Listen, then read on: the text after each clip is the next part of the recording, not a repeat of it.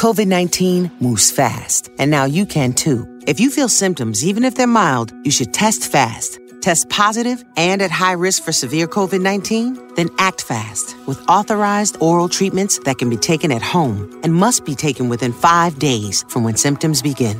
COVID 19 moves fast, and now you can too by asking your healthcare provider if an oral treatment is right for you. Learn about a treatment option at treatcv19.com. This message is sponsored by Pfizer. Hey everyone! Hola todos. This is Jahaira. And this is Stephanie, and welcome back to Cuento Crimen Podcast. Yay! I love saying that. Right, I was, no, oh my God, stop. I was really going to ask you, do you ever get tired of saying no, that? never. it's like my favorite line. Oh man, sometimes I try to do it, y'all, but it just it does not feel right. like that's Steph's line. yeah, I think we kind of like made the choice that this is how we're gonna start every episode. Yeah. we did try to switch it up. We did once or twice, but I promise I don't fight about being the first one. No, yeah. to start the episode. It just happened that way. It just feels normal now. yeah. Well, I mean, two years. Yeah. it's a routine now. Hopefully, it's not annoying listening to it. Watch everyone just skips it anyway. Yeah, dude, and we also don't like pre-record that. No, we know? don't. We don't pre-record it. Every single episode is a new intro. Yeah. Like those four three lines are The whole intro. Yeah, the whole thing. It's all a new episode. It's never copy and paste. Yeah, I mean, we could do that. Like that would make things easier. But it just it's fun to. But how do you even it. just like start an episode? Like just jump into it without saying that. Yeah? You know? It just feels it feels nice. It feels right. Do the intro. It's like you know you know getting ready for the Yes, case. exactly. So anyway, sorry y'all. we hope you're all having a great week so far. We're almost there. We're almost to the end of 2022. Mm-hmm. So hopefully it's a good year. Hopefully everything's going well. Holidays are coming. Holidays are coming, so remember self care. Take what you need. Sweater if- weather. Sweat. Oh my god, I'm so excited. I love for sweater weather. It's been so cold over here where we're at, and it's just been amazing. It's been great. I love my outfits. I feel like me again because last last winter I couldn't really dress up because I was super pregnant. Oh yeah. Remember, I would like to, I would cry to stuff like I don't know what to wear because I wanted to layer up. I wanted to wear my pants, my jeans, and like I don't care what anyone says, but maternity jeans are not comfortable. They're not. Well, I guess they are because of your belly, but if you're someone like me who's super used to high waisted jeans, it was really uncomfortable to have your belly out. Oh, I see. you know what I mean? So, anyways, so now I'm me again and I can wear whatever I want. it's great. Love that. I know. So, yeah, so just remember stay warm, just stay healthy. So, yeah. And speaking about take what you need, if today you need a true crime episode, well, here you go. y les voy a ser sincera, el caso de hoy sí da un poco dolor de cabeza y te deja un hueco en el corazón because this case has been a mystery for a little over 10 years now. Yeah, this case made me so sad when we were researching it. And like, I just feel for the dad, and y'all will see why I'm mm-hmm. saying that because it's just like you really cannot imagine the position that he's at, you know? Or like just keep carrying with life. Yeah. So today we will be covering the case of Timothy James Pitzen, a six year old who went missing after his mom picked him up from school. And before we begin this case, we do want to give you all a heads up because, como ya saben, we will be talking about sensitive topics. Antes de empezar, queremos darles una advertencia porque vamos a hablar de temas sensibles. Y también queremos decir que hablamos de estos casos con todo respeto a las familias y víctimas. Let's begin. Also, just so you all know, that's also always recorded freshly. Yes. okay, let's begin.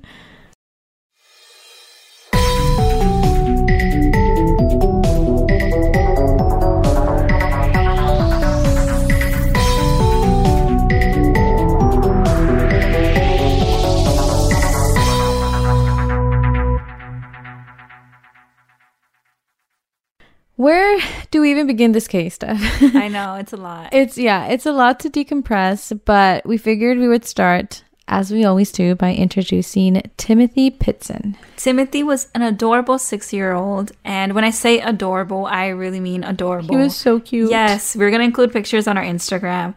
And I hope y'all take the time to go look at it. But let's not get carried away. Back to the story.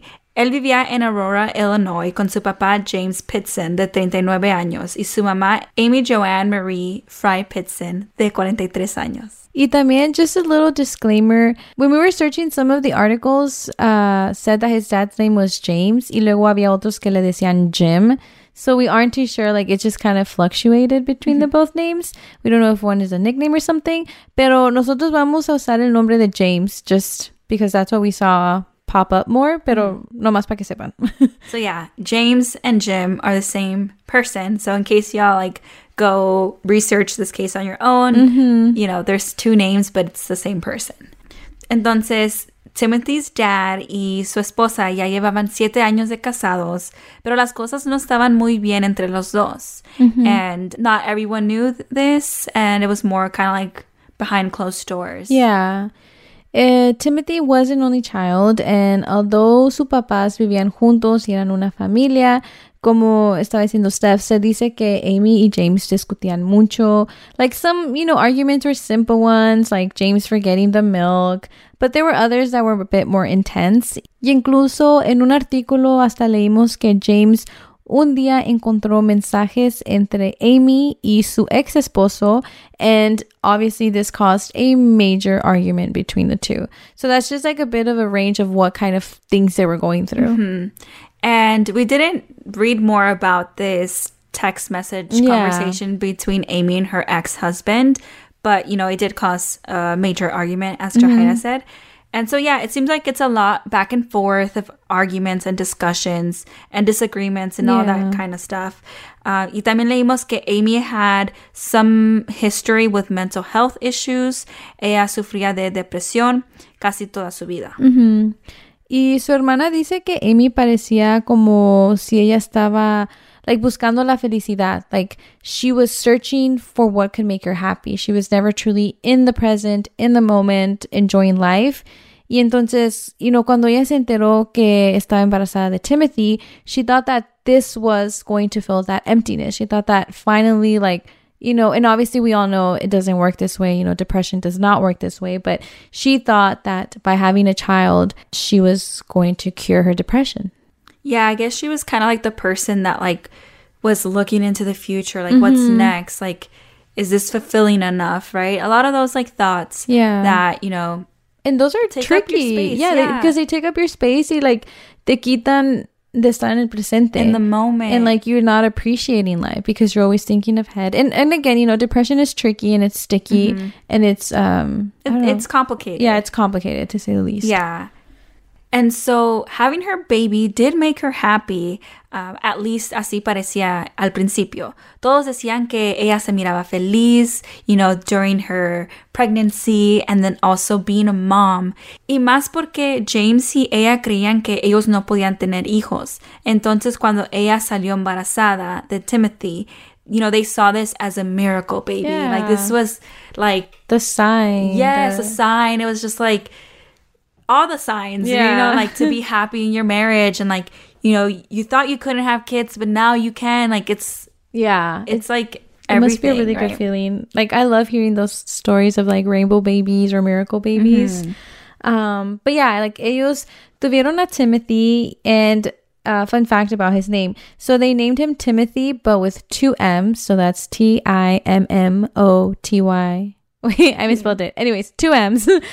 they named him after Amy's brother who passed, but they added the extra M so that way they would be able to tell each Timothy apart. I love hearing stories about, you know, how people get Names, names, you know. Do you have a story? About my name? Yeah. Well, my parents thought I was a boy because I never showed. and so they were going to name me after my dad. And then when I was a girl, I was like, hello. So I didn't have a name. But my mom says that she heard the name Jahaira from this girl que vivía en su rancho, dice, y que le gustaba mucho escuchar como le decían Jahaira. And like she had never heard the name before. So she was like, when I have a daughter, I'm going to name her Jahaira. Oh. Yeah. But then my dad says he doesn't like my name. So. Did he choose right. Did he choose his, Did he choose your middle name or what? No, he didn't. My grandpa chose my middle name. Oh. I, I think we talked about this. My middle name is uh, Jasmine, so it's like Jahaira Jasmine, and my my grandpa chose Jasmine. Jasmine. Oh. Yeah. What about you, Steph? Uh, I think my parents just really liked the name. I think my mom's grandma se llamaba Stefania. So it's kind of like no sabía eso. Yeah. That's cute. Oh. Kind of cool. And I think it fits you perfect because Stephanie is like the sweet side because Stephanie's super sweet, but then Steph is like the I'm here to do business, you know? so it fits you like a glove. Yeah, thank you. Okay, well, yeah, I love hearing stories about like how you got named. You know? Right, yeah. Um, so yeah, this is a really nice story because like, you know, they're están recordando a su hermano, right? And then just adding that second M. It's so nice. Yeah. And like everything about this, like he's a miracle baby. So like the whole entire family, not just the parents, but like the whole entire Yeah. family Los is like super happy and excited for them. And then to also name him that, it's like, I don't know, It's perfect. all the feels. you know? yeah. And I think it's just such like a personal touch to the mm-hmm. name Timothy. So it's great. So now we fast forward to Timothy being six years old. And this was in the year 2011, specifically May 11th of 2011. 11 11. Timothy ya tenía seis años, and his parents had been arguing a lot during this time. And, you know, to make it worse, it seemed like Amy's depression started creeping up again. But this time around, her depression got worse and a lot more severe than the times before. The family was also having money issues. Y y pues, como se pueden imaginar, like, I feel like, you know, money issues, financial issues take a toll on you for Yeah. sure. Y entonces, eh, because of the money issues, el papá de Amy tuvo que cerrar su negocio y eso le afectó a Amy porque ella trabajaba allí. So that's kind of basically, I guess it's the opposite because her dad was having financial issues. He shut down the business and then Amy was out of work. And so it left Amy unemployed. I mean, eventually though, she was, you know, able to get a new job, but it did take a hold on them, specifically, you know, Amy and her depression. Mm-hmm. I feel like this is one of those cases where people think things are okay, but all like deep down, Amy was still, you know, controlling her depression and like fighting a lot of demons. And then, like, it, it takes one thing, you know, bad financial mm. situation where, you know, it, it just burst all bad Yeah. No, all sí. at once, you know? But it's so like they say like you have to be nice to everyone because you don't know the kind of battles that they're fighting, you know, whether it's internally, externally, but you know, uno nunca sabe o si nos damos cuenta de cómo una persona de veras está sintiendo, a veces ya es demasiado tarde. Yeah, and that's what happened in this case. So on May 11th, 2011, James dropped off Timothy at school around 8:10, 8:15 in the morning, and he was attending Greenman Elementary and he was a kindergartner. Oh, the kidding. They're so I call them kindies. I know they are cute. I think that's like my favorite grade that I worked with. same, same. As you guys all know, well, I think we said it right. Like I'm working education, and my main focus right now is kindergarten, and oh my god, I love it. I love yeah. it. Their little hands are so tiny. um, but anyways, back to the case. Este, let's not get off topic stuff. I know, right? Um, pero sí, todo parecía normal esa mañana. James lo llevó a la escuela y después él y Amy se van al trabajo, you know, just your typical day. Pero cuando James fue a recoger a Timothy, which was like around 10, 11, la maestra se sorprendió de verlo and she tells him Timothy had already gone home. Of course, James is surprised because he shows up and his kid is not there. So he has all these questions like, where is he? What happened to Timothy? And so the teacher brings out the sign out sheet. And it turns out that Amy signed him out around 8:20 ish, literally like about 15 minutes after school started. I think like, I don't know, al saber esto, like James was very upset, obviously. Yeah. Like, he wasn't too worried off the bat because pues se supone que Amy era la mamá, right? So it's like you think he would be safe with his mom. Y pensó que a lo mejor Amy was just having a day, and so maybe she just went back to pick up Timothy. Like maybe she just wanted to spend more time with him. But I don't know. It does seem strange. Like why go to work? Like why do all that hassle of like mm-hmm. dropping off Timothy, ir al trabajo y después regresar y ir a recogerlo? It seemed a lot to James, and you know James did know that sometimes Amy had days. And he was upset because nadie le dijo. And later he did try calling Amy, pero no le contestó sus llamadas.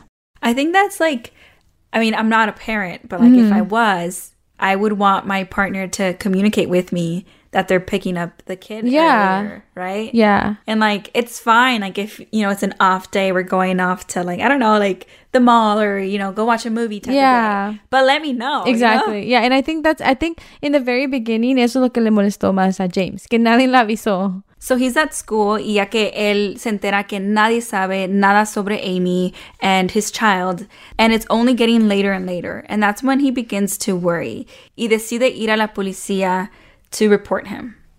Pero cuando él va a la policía, la policía le dice que tiene que esperar otras 24 horas para poder reportarlos como desaparecidos, which again and again we call BS because you do not have to wait 24 hours. And again and again, I will always say that I hate that they say this. You know, it's like it's it should be known now that, that mm-hmm. is not like you don't have to wait 24 hours. And also when like the case, for example, is closed, right? And like they find a solution or or they find the person who's responsible, mm-hmm. they always say like, "Oh, if we could have only like started sooner, we it might have been a different outcome." But like how if you know You said we had to wait. it- it's kind of like hypocritical, you know? Yeah. Entonces, in this case, James esperó las 24 horas con la esperanza que, you know, Amy was just going to drive up to his house with his kid and just say, like, oh, we went here, you know? Yeah. Like, just, My bad. yeah. But el próximo día Amy no regresa y entonces James regresó a la estación de policía y les deja saber que they are still both not home, like they're still missing. He has no word from Amy and that's when the search finally begins. I'm glad that they finally got to it. Even though it's Yeah. 24 hours later, they at least started, you know, working on it when he went back. Mm-hmm. And so investigators started with the school. And so they started talking to Timothy's teacher and they asked her questions about like ¿Qué les dijo Amy? How was she acting that mm-hmm. morning? If you know she spotted anything. Yeah. And the front desk teacher says everything seemed normal, pero que Amy les dijo que ella se iba a llevar a Timothy porque tenía una emergencia familiar. Except there wasn't a family emergency. Toda la familia estaba bien, so clearly it seems like it was just an excuse. And if that was the case, it turns into the question of why.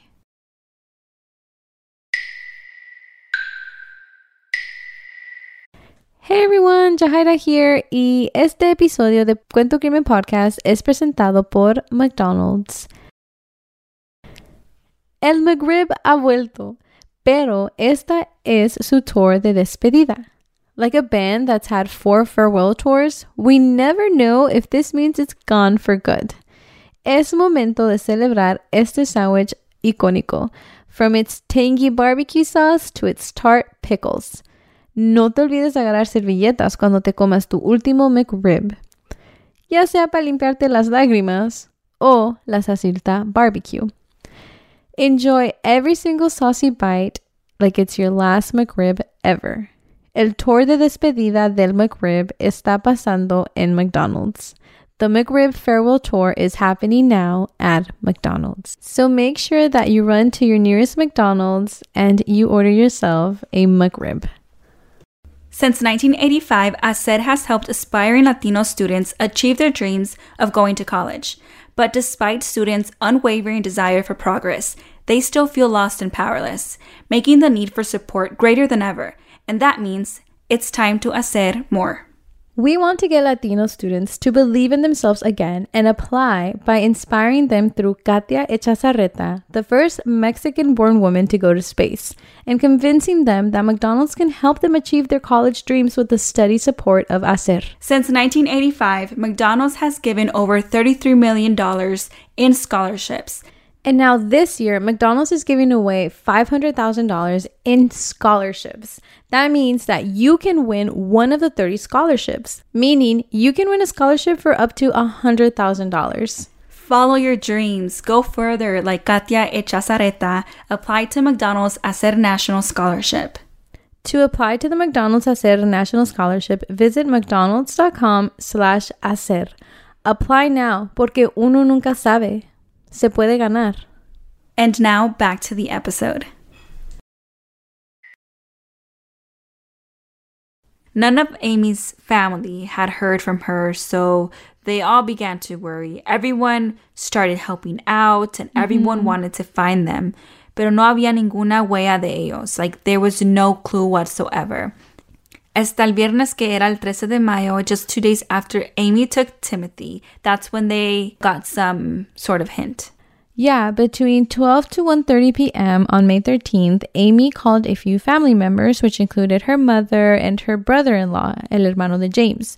Pero ella nunca le llamó a James, which I don't know, I think it's a bit odd. Like 2 days without seeing James, 2 days without talking to James, without James seeing Timothy. I would want to say that should be the first person you call. Yeah, and like all those like I'm assuming like missed calls and mm-hmm. missed text messages, like you know Like, he's you- worried. So now that you have your phone, you see those. So yeah. yeah. So yeah, you would think that he would be the first person she would call, like so husband and also the father of her child, you know. But she didn't. Ella no le llama y instead ella le llama a su hermana, su mamá y también su cuñado. Y ella les dice que Timothy estaba bien y que ella nomás necesitaba tiempo para ella misma. Mm-hmm. And I'm sure they wanted to believe her, but you know, at the same time, this was very worrisome. Y más porque ellos dicen que escuchaban a Timothy in the background y decía cosas como que él tenía hambre. Like it just seems like there was a lot going on. And mm-hmm. you know, I don't know. I feel like if someone says, I need some me time, but you have your kid away from your husband, it's kind of, como he says, like a little red flag. Yeah. Even though this was a worrisome phone call, at least now they had cell phone records of Amy and they could try to trace these phone calls. And these calls were made from an area northwest of Sterling, Illinois, near Route 40. And this is all they knew at the time. No más las llamadas que ella había hecho y la área de donde ella estaba. And then the following day, they get some news that shocked the entire family. On May 14th, which was a Saturday, Amy's body was found lifeless in a room at a Rockford Inn at Rockford, Illinois. Ella se quitó su propia vida. Trigger warning. She slashed her wrist, her neck, and she was also overdosing. It was really hard to hear that Amy couldn't bear her depression anymore, and I think it's really sad. Um, y lo peor de todo es que Timothy, you know, they get there, they see her body, and they look all over the room, y Timothy no estaba allí. Sino que Amy dejó una nota donde se disculpa por lo que hizo, y she even apologizes to the hotel staff saying, sorry that you have to clean up my mess. Y también en la nota dijo que Timothy estaba en buenas manos, that he was always going to be taken care of, and that they didn't have to worry about him. And that's all she said. Yeah, Like, literally. no address, no name of who's taking care of him. Nothing That like was all. that. So, como se pueden imaginar, James was devastated al encontrar a su esposa así, like with lifeless, you yeah, know? and it was like a, a like imagine like everything that she did to herself. yeah, and like you know, he knows their history, right? He mm-hmm. knows like, you know, she's been battling with depression and to to see that he couldn't help her yeah, you know? Um i think that's very tough. And then seeing this note where he has no real knowledge of where his son is. And so like you know we're just telling the case. And like this is we were talking before we started recording. It's like this case just makes you feel so helpless and frustrated. Like where where's timothy? You know it's like that note what what is that supposed to do? Like keep you at peace? It's not It's not. because then now it's like it kind of implies that he's still alive. Mm-hmm. You know, like it implies that she didn't hurt him, pero a quien se lo dio. Mm-hmm. You know, like what are those people? Who are those people? yeah It's it's hard. But now since investigators had whereabouts, they began looking and retracing her steps. Empezaron con surveillance videos from the hotel and from there a few more unraveled. So, esto es lo que los investigadores encontraron about where they went after Amy picked up Timothy from school. And so, right after picking up Timothy, they went to a repair shop to drop off her vehicle. Y un employee del shop dice que Amy le pidió un raite al zoológico. Mientras que arreglaban su coche, ella y Timothy iban a estar ahí.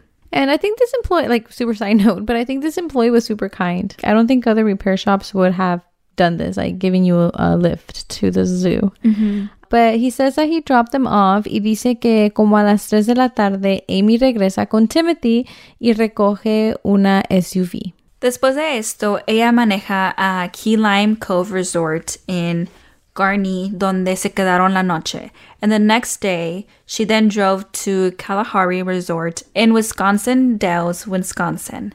They were spotted in a security video during the checkout line at around 10 a.m. And it was a lot of driving, parecía como a little road trip. But what was concerning was that that clip that Stephanie was talking about was the last time Timothy was seen. Yeah, porque al otro día, May 13th, Amy se va a un dollar store in Winnebago, Illinois, pero Timothy ya no estaba con ella. Y en la tienda se ve que Amy compró una pluma, some notepaper, and envelopes. And, you know, now fast forwarding to like, you know, the note that she left behind, police infer that this is when she went to get the supplies. Mm-hmm. Yeah, now looking back, it all makes sense that she bought the supplies for that reason. Y esto pasó como a las 7.35 de la noche. Y como a las 8, she was seen at a Sullivan's food store in Winnebago, Illinois, again, all alone. Entonces ya no hay no Timothy. Y como a las 11.45 de la noche, which, by the way, I feel like it's really late. And it's also pretty big gap. Like if she was at the store at 8 and she's probably checking at 11. But, anyways, she checks into the Rockford Inn at Rockford, Illinois, where she was found the next morning. La policía empezó a investigar y en el cuarto abajo de la cama encontraron un cuchillo que Amy había usado. Pero en el cuarto no encontraron nada de Timothy, ni sus juguetes, ni su mochila from school, which gave the family hope that Timothy was still alive. And I think that's the tricky part because there's no signs of him being alive Yeah. or dead. That's like there's no clues. there isn't. In her letters, it kind of seems like she infers that he's still alive, but you just don't know. You don't know for sure. Like you do not know. Y entonces las búsquedas empezaron rápido. Todos querían encontrar a Timothy, pero nada aparecía. Nomás estaba la nota que Amy había dejado, which was the only clue that they had. And again, like we were just talking about, like you don't know what she truly means. Like he is in good hands. And one thing that we did hear was que the authorities encontraron sangre de Timothy en el carro de Amy, but that quickly was shut down porque la policía dice que those were bloodstains from a horrible nosebleed that Timothy had recently experienced. Yeah. And James like was like a witness to that. Yeah, and I think you know, like maybe the investigators, you know, if the family's saying that, they probably talked about it more, and then Yeah. they can just like easily say like, oh, the blood should be on this side of the car. Yeah. boom, that's like- exactly. Y después de eso, you know, everyone's like back to square one. Timothy's case has been a mystery. No one knows what happened to Timothy. And obviously his family is still hopeful that Timothy is out there. Y en el año 2018, seven years after his disappearance, the case was finally broadcasted on the American television series Live PD. Y un año después, el 3 de abril del año 2019, a local resident in Newport, Kentucky, called the police to report a teenager wandering around the streets after running across a bridge over the Ohio River. And when police found the shaken boy, él les dijo que su nombre era Timothy. So it seemed like maybe, you know, they were up to something, you know? But sadly enough, the following day, they declared that this boy was not Timothy Pitzen. This teenage boy was actually 23 year old Brian Michael Rini. Y él tenía history of mental illnesses. Y, you know, it just turns out that he had heard about Timothy's case and he just thought it would be funny to do that. Como se lo pueden imaginar, like this was very hard on Timothy's family. Yeah, like they get their hopes up, you know, for, For this little small chance that, you know, this could be their Timothy. But nonetheless, the family still thinks that Timothy is alive and out there. And you know, I think like that's hope that you don't really want to let go of. You know, I feel like if I was in that position, I would not want to give up. And it's really, it, it, uh, I don't know, my heart feels for James, to be honest. James dice que él cree que su hijo sigue vivo y que Amy lo regaló. And he believes that Timothy started his new life with a new family under the radar. So he believes that, you know, the people knew what Amy was doing. Whoever has Timothy, and this is if Amy did give him away, mm-hmm. is doing a great job at keeping him a secret or hiding the truth for him because he was a little boy. Yeah. And now it's been about nine years since Timothy was last seen. No one knows if he is alive or dead. He's never been found. There's been no clues on his case. Mm-hmm.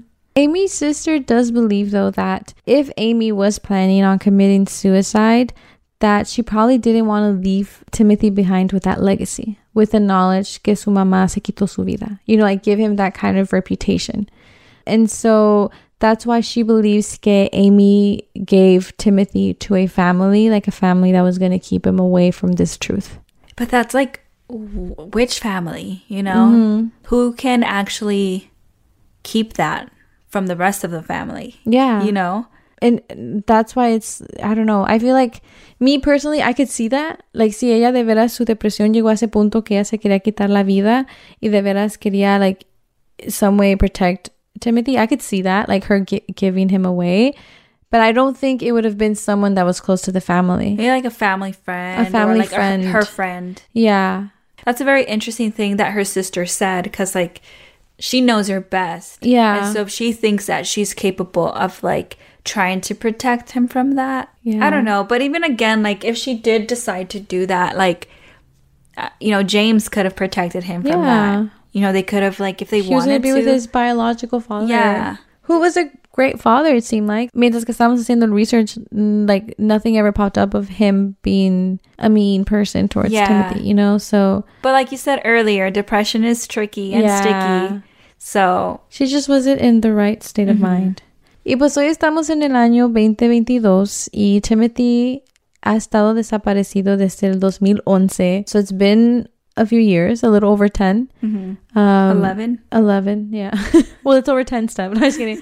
but this case still remains open. And, you know, we would love for you all to share the image of Timothy and to keep his name alive porque su familia todavía está con la esperanza y con muchas ansias de que un día puedan encontrar a, a Timothy. And as we say in every episode, these people deserve answers, mm-hmm. merecen respuestas, because it's hard to just go on with your life. Like a lot of people Yeah. c- can't do that, and I think this is why we're we do this podcast, right? If anybody has any information, we encourage mm-hmm. you all to speak up and give someone that peace. Y also también, like, si sí es que Timothy está vivo, like, he deserves to be with his dad. Mm-hmm. And I'm sure, like, no matter who he was, hopefully, if he is alive, like, hopefully he is being taken care of and he is in good hands. But, you know, I feel like I'm sure he misses his dad. Mm-hmm. Entonces, I don't know. This case, this case was pretty heavy, like, Yeah, because there's so many, like, possibilities for just such a young boy. And the fact that we just, and it leaves you just wanting to know what Yeah. happened. Like what happened? Like why just he? that sticky note or note, right? Of just saying he's being taken care of. And again, That's where it leaves you. And again, it's also like taken care of here, or like maybe he's passed, and so now you know how Yeah. maybe she believed that that was that was it. He was resting. Ya no necesitaba nada. yeah, it, it's not it's not a very clear message. Very vague. So yeah, this case leaves you hanging. Yeah, it was really really sad. And again, we will keep you all posted on updates si algo pasa con el caso, porque pues hemos visto casos que you know 20 years later they get solved. So we'll definitely always be on the lookout. Y como dijimos, ahí compartan la imagen de Timothy porque uno nunca sabe quién puede saber algo. And just if he is alive, we wish he's okay. We hope he's okay. And we wish him the best. So we hope that you enjoyed this week's episode and we would like to remind you all to leave us a rating on Spotify or a written review yeah. on Apple Podcast. Please. We promise we read them. we do read them. We get really excited over Yeah. them. So yeah, um, if you enjoy this podcast, please go do that and share with your family and friends that might enjoy or like true crime. We will see y'all next week. Bye.